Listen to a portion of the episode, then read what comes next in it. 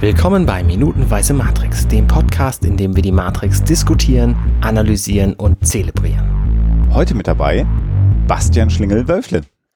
Außerdem dabei Alexander Hoaxmaster Waschkau.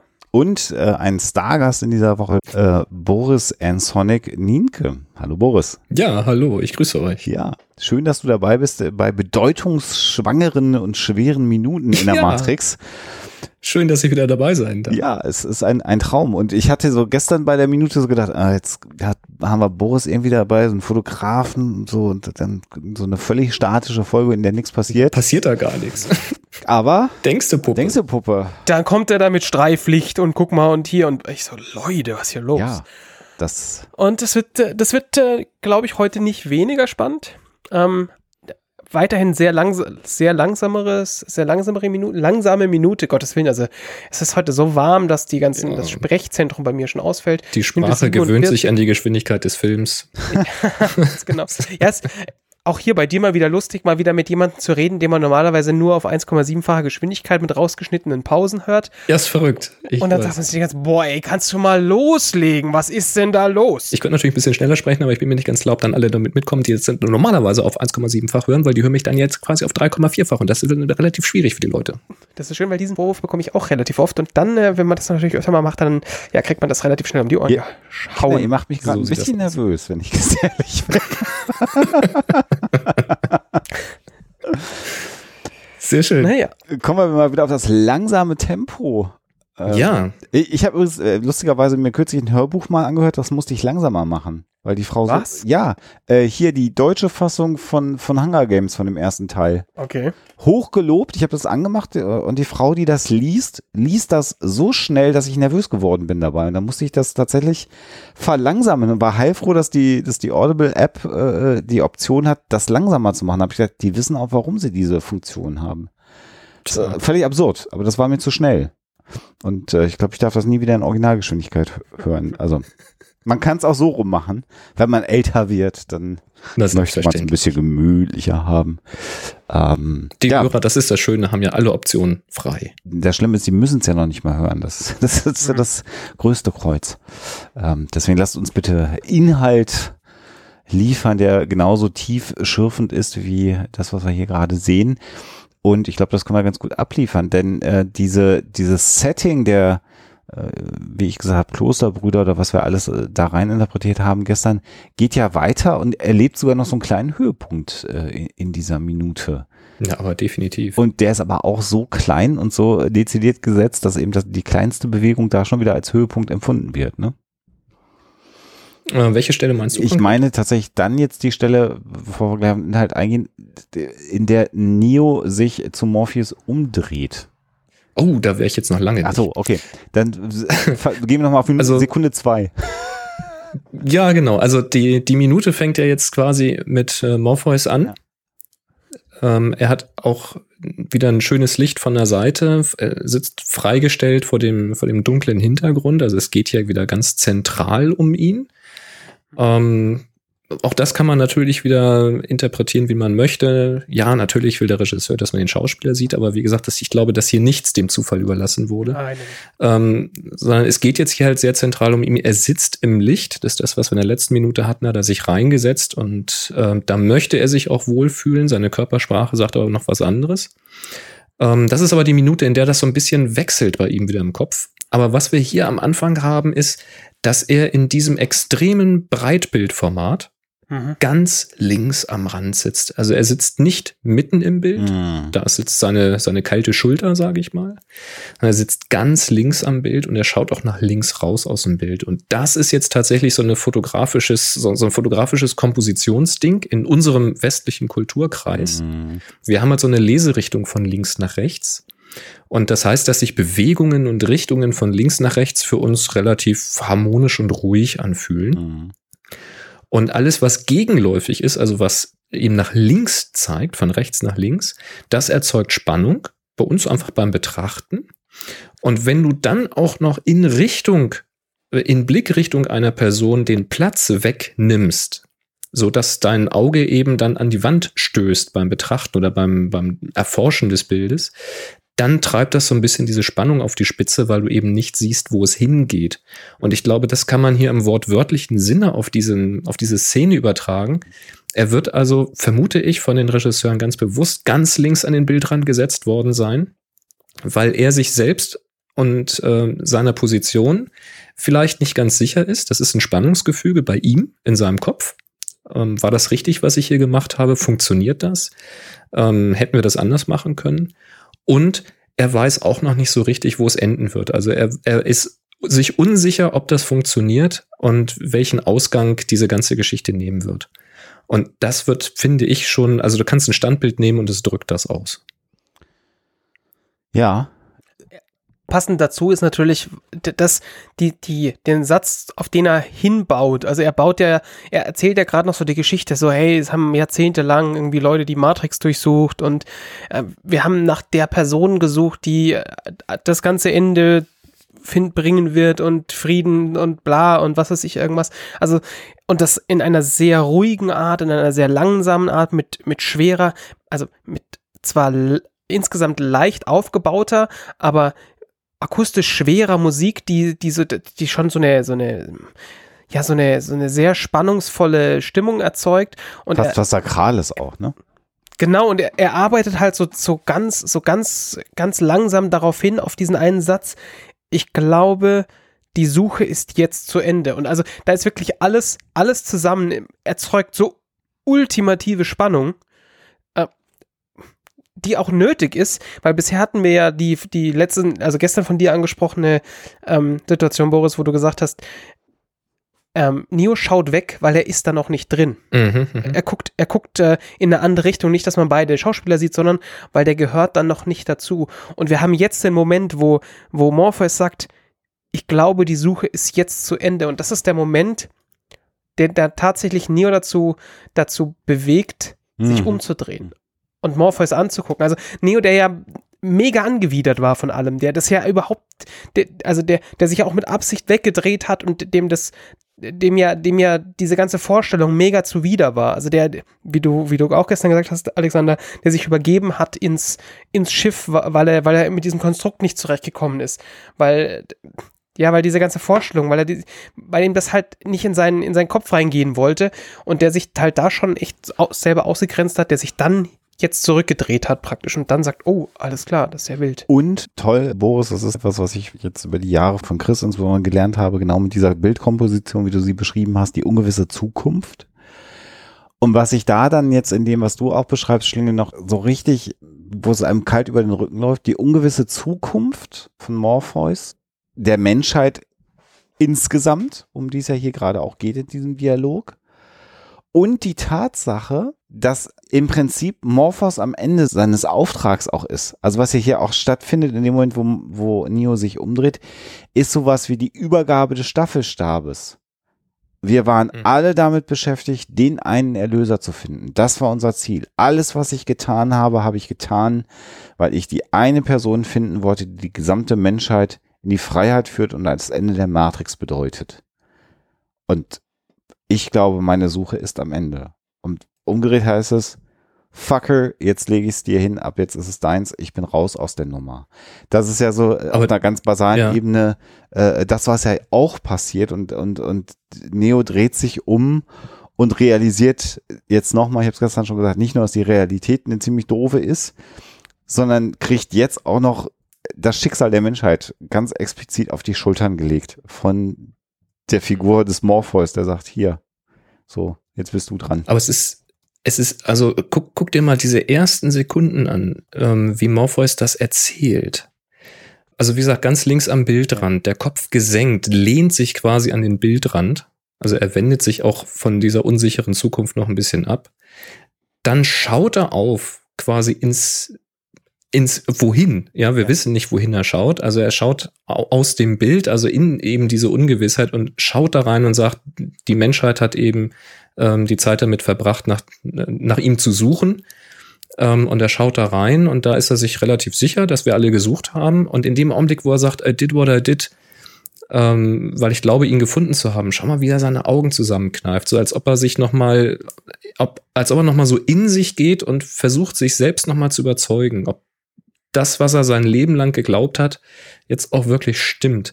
Also Mhm. das ist, das kommt so ein bisschen rüber wie so ein, so ein Moment, weiß nicht, der, der, der Selbstreflexion nochmal. Mhm. Also er, er erzählt die Geschichte Neo, aber eigentlich erzählt er sie sich nochmal. Ja, und dann, er schluckt ja auch nochmal, erzählt dann, okay, das habe ich dann, das habe ich jetzt gemacht, dann überlegt er nochmal. Ich, ich glaube, dass die Suche vorbei ist. Und in dem Augenblick ist dieser Schnitt, äh, Alex, was du gesagt hast, wo Neo sich tatsächlich das erste Mal ihm zuwendet Mhm. ja, und äh, ihn anschaut und neugierig geworden ist. Hier, hier sehen wir, sehen wir auch nochmal, also gerade wenn man sich das anschaut, was du da alles sagst, sehen wir halt nochmal, dass es ein Unterschied ist zwischen ein Skript vorlesen und Schauspielern. Ja, Also das ist schon, Ja, definitiv. ja. Und äh, dass manchmal eben auch ganz, ganz kleine Dinge eine ganz große Wirkung haben. Ja, er könnte jetzt ja auch wie so ein wahnsinniger Preacher äh, die Geschichte erzählen, ja, wild von der Kanzel herunterpredigend und ganz aufgeregt sein dabei. Also man kann ja, man kann ja diese Situation ganz unterschiedlich anlegen und hier ist es ja völlig minimalistisch und ganz, ganz unterspielt. Also wie, wie, wir können uns mal fragen, wenn man ein Ziel im Leben hat, auf das man sein ganzes Leben hingearbeitet hat und man erreicht dieses Ziel und man ist der festen Überzeugung, dass man dieses Ziel erreicht hat, sitzen wir dann so im Dunkeln, sinnieren über unser Leben und kneifen die Augen zu. Also jeder Mensch geht auch anders damit um. Und äh, wie es hier jetzt dargestellt hat, Mhm. ist halt völlig minimalistisch und also bei mir kommt immer äh, in, in, in, in diesen Szenen der Gedanke des religiösen Fanatikers, der sich selber einredet, ich habe alles richtig gemacht, das ist jetzt so und trotzdem aber den inneren Zweifel hat. Ne? So, ich bin am Ende meiner Reise angekommen, das muss jetzt aber auch das Ende der Reise sein. Also es, es darf ja auch für, für, für Morpheus jetzt gar nicht mehr anders sein. Neo muss der Auserwählte sein, weil er alles getan hat und alles darauf ausgerichtet hat, dass es Neo ist. Ja. Hm. So diesen Zweifel, der kommt auch, finde ich, so mal kurz später wieder rein. Also wie gesagt, äh, er sagt das, die, ich glaube, weil die Suche vorbei ist, deswegen habe ich das getan. Ähm, in dem Augenblick Neo ganz groß ins Bild. Mhm. Und hier sehen wir auch wieder im Grunde genommen dieselbe Komposition. Er ist wirklich ganz links am Bildrand Mhm. komponiert, auch die Schulter eher nach rechts, aber hier völlig anderes Bild, weil er schaut ins Bild hinein. Also Mhm. er Mhm, ist in, genau in die andere Richtung. Das heißt, er hat da eine Zukunft vor sich. Da passiert noch was. Er weiß es nicht. Man könnte jetzt noch weiter interpretieren und sagen, sein Arm, wie er da liegt, der blockt den Blick nach außen. Aber das wäre jetzt vielleicht ein bisschen überinterpretiert. Ähm, schaut dann rüber zu Morpheus und dann kommt ganz kurz so ein Schnitt, wie Morpheus ganz langsam so sein Kopf ein Viertel in seine Richtung dreht. Mhm. Er wendet sich immer noch nicht voll Neo Hm. zu. Weiterhin nicht. Äh, Er geht ganz zaghaft, schaut er rüber, den Rest macht er so aus dem Augenwinkel. Er schaut so ein bisschen von oben herab auf das, was er da gerade getan hat. Mhm. Das Mhm. ist so ein bisschen so. Also, das ist, glaube ich, die Minute, in der er ganz stark versucht ist, sich zu überzeugen, das Richtige getan Mhm. zu haben. Hm. Too big to fail. So, Ja. ne? alles auf eine Karte gesetzt Ja. und jetzt muss es, Exakt. muss es sein. Und den Zweifel trägt er mit sich. Also all das, was, wie er sich verhält, wie er jetzt auch dann gleich äh, diese Kabine verlässt, er wirkt ja nicht am Ende selbstsicher, äh, so wirklich. Also man, man, man, ich, ich finde, man sieht ihm seine, seine, seinen, seinen Zweifel immer noch an, den er hat, weil es Mhm. noch so viel gibt, was determinieren wird, ob Neo wirklich der Auserwählte ist. Es gibt ja bisher noch keinen Beleg dafür, dass er, dass er irgendwas kann, was wer anderes nicht kann. Aber kaum, dass er sich halt zur Seite gedreht hat, gewinnt er an Selbstsicherheit. Ich finde, man sieht das schon in seinem Gesichtsausdruck. Also wir schneiden wieder kurz auf Neo und Neo fragt nach, guckt ihn fragend an und äh, Morpheus äh, sagt ihm noch was. In dem Augenblick steht er auf. So, und Sagt, ruh dich mal aus. so, ruh dich aus, weil ähm, ruh dich erstmal aus. Und in dem Augenblick, wo er das sagt, kriegt er eine Selbstsicherheit. Das ist so ganz minimal in dieser Mimik, die Körperanspannung. Er lehnt sich zurück, weil er jetzt gleich aufsteht. Er steht völlig selbstsicher auf, auf und geht seinen Weg. Und das ist übrigens auch was, was man äh, bei Arbeit mit Tieren beobachtet. Ähm, Gerade so bei Herdentieren, Pferden und sowas, da kriegt man das mit. Wenn du bewusst deinen Weg gehst, dann folgt das Tier dir. Und das wird hier wieder gespiegelt. Morpheus steht auf, hat plötzlich Sicherheit, geht seinen Weg und zieht quasi den Neo mit sich. Also wenn man sich das mal wirklich stückchenweise mhm. anguckt, ähm, dann sieht man links am Bildrand, wie Morpheus aufsteht. Und in dem Augenblick, wo er aus dem Bildrand verschwindet, und zwar wirklich wie an der Schnur gezogen, zieht er Neo mit nach oben und er fragt, wofür. Mhm. Na, ruh dich aus, wofür. Ähm, das heißt, jetzt hat Morpheus äh, gemerkt, okay, den habe ich. Ja, das hat funktioniert. Jetzt dreht er sich um, zieht die Augenbraue hoch. Jetzt ist er wieder, jetzt ist er auf Kurs. Das kann klappen. Ja, so Neo hat es jetzt verstanden oder er folgt mir, sagen wir mal so. Ich habe da noch so ein bisschen eine leicht, also alles, was du sagst, äh, genau so. Und ich habe aber noch die Interpretation, dass dieser Monolog, den er da gef äh, geführt hat, sowohl Neo als auch sich selber überzeugen sollte. Ja, definitiv. Also nicht nur Neo mitnehmen, sondern auch den Moment des Zweifels, den er selber hatte, überwinden. Genau. Und das ist ihm gelungen, genau wie du es jetzt beschreibst. In dem Moment, wo er das ausspricht, wo, wo, er, wo Neo und er sich in die Augen gucken, was wir ja gar nicht sehen, weil wir ja nur den Gegenschuss von Neo haben, ähm, hat er, hat er seine, seine Selbstsicherheit positiv formuliert oder aber sein Fanatismus negativ formuliert wieder. Er ist wieder drin. Mhm. Äh, in dem, woran er glaubt, woran er auch glauben muss unter Umständen und ja. kann es auch wieder ja. ausstrahlen. Äh, und das stimmt, das ist natürlich ein ganz krasser Wandel, wie so eine Sinuskurve, die hier in diesen, in diesen zwei Minuten stattfindet, von, von ganz, ganz zurückgenommen, sehr, sehr selbstreflexiv. Spricht er mit Neo oder spricht er mit sich selber? Will er Neo überzeugen? Will er sich selber überzeugen? Vermutlich beides. Und dann klickt's für ihn wieder und er sagt, nein, es ist so, wie es ist und nimmt, ja, nimmt ihn mit. Und die Bildsprache geht halt weiter. Also Neo steht nicht einfach irgendwie auf, sondern wenn er aufsteht, ist er halt in diesem Fall rechts am Bildrand positioniert, schaut nach links rüber, blockt das aber immer noch mit der Schulter ab. Also er ist jetzt dabei. Mhm. Er ist jetzt neugierig, er folgt ihm, er akzeptiert ihn als, als Führung oder als Ansprechpartner, ist sich aber der Sache noch nicht sicher. Also er ist dem immer noch irgendwie skeptisch gegenüber. Ist auch logisch nach dem, was, was jetzt passiert ist. Aber das ist, das sind jetzt 30 Sekunden und in diesen 30 Sekunden ist also unfassbar viel so auf so einer Metaebene hm. passiert, finde ich. Mit, nur mit Bildkomposition und gutem Schauspiel.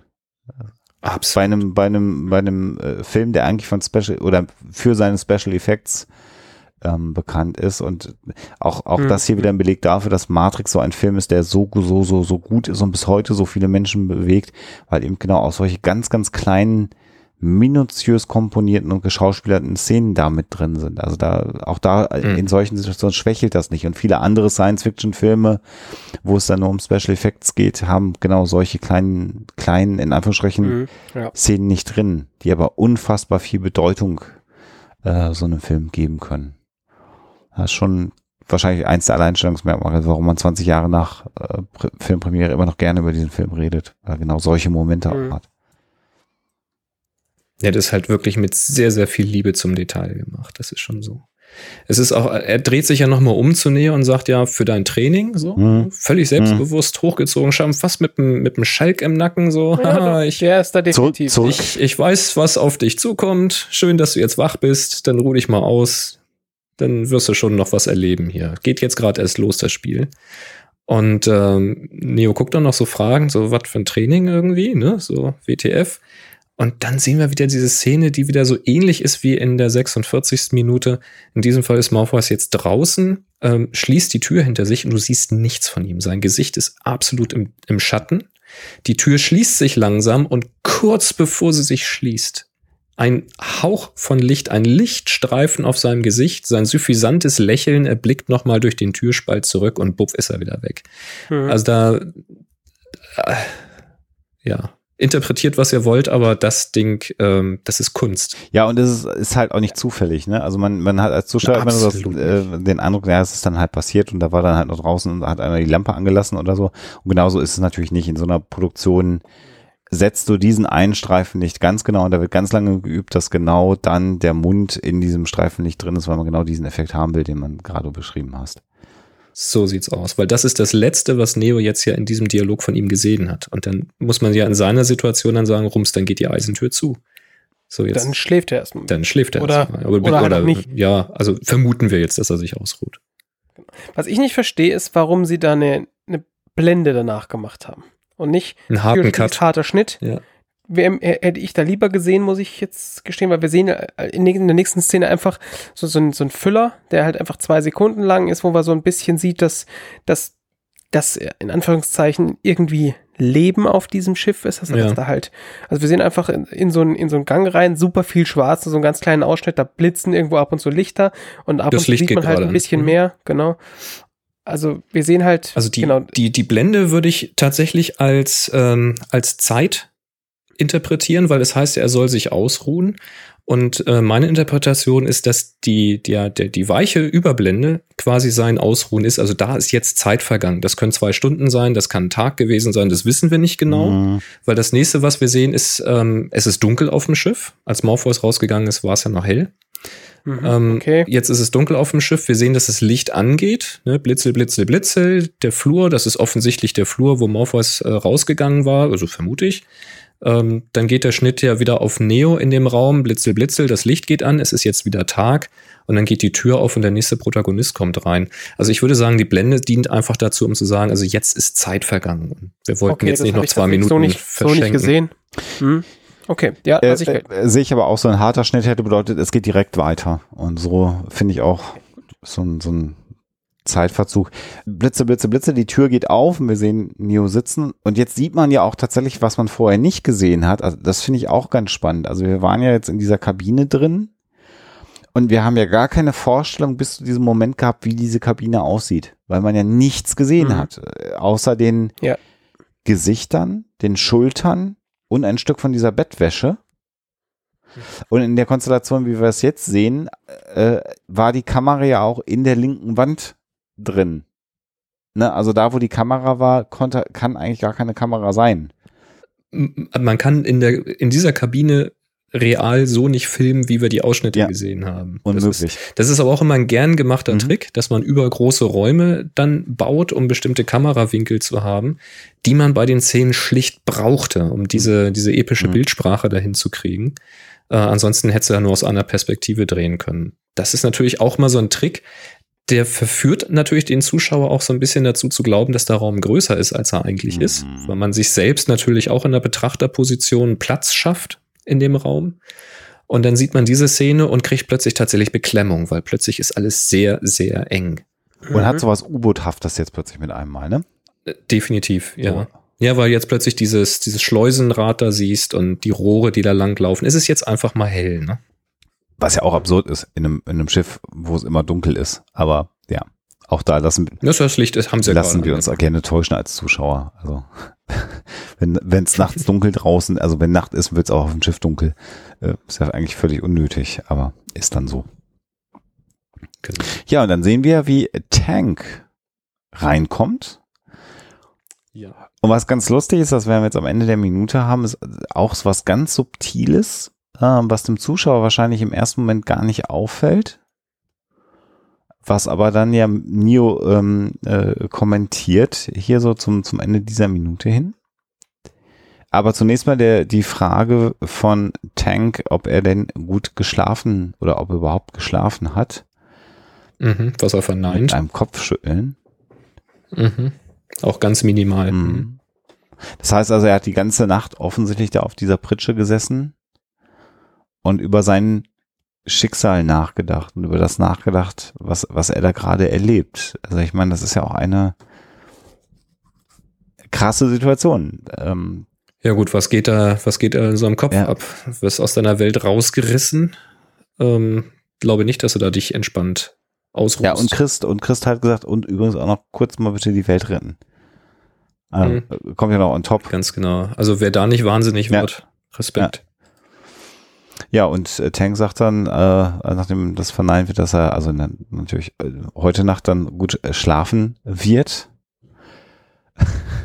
so leicht grinsend. Ja, ja er, er weiß natürlich schon, was jetzt. Morpheus mit ihm vorhat. Ja. Und stellt sich dann vor äh, und sagt dann, ich bin Tank, ich bin ein Operator. freue sich halt wie ein Schnitzel auf Ja. jeden Fall. Ja, er ist so eine, er, er kommt so als frohen Ja, ganz, ganz positiv. Und äh, da sehen wir schon Nios Blick, der so etwas Also man, Beim man sieht, es ist was anderes ja. an ihm, aber ich konnte auch, ich konnte auch nicht drauf zeigen. Also Tank kommt mit so einem, haha, mit fast einem Tanktop an, also mit einem sehr kurzen Ja. T-Shirt. Tank halt. Mhm. Und, und Deswegen äh, heißt er wahrscheinlich so. Muskelbär und so weiter.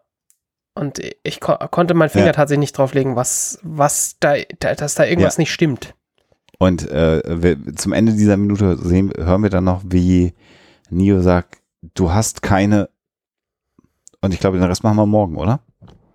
Ja, Mhm. Wenn wir nichts Wichtiges vergessen haben. Glaube ich nicht. Ja, dann soll es das gewesen sein.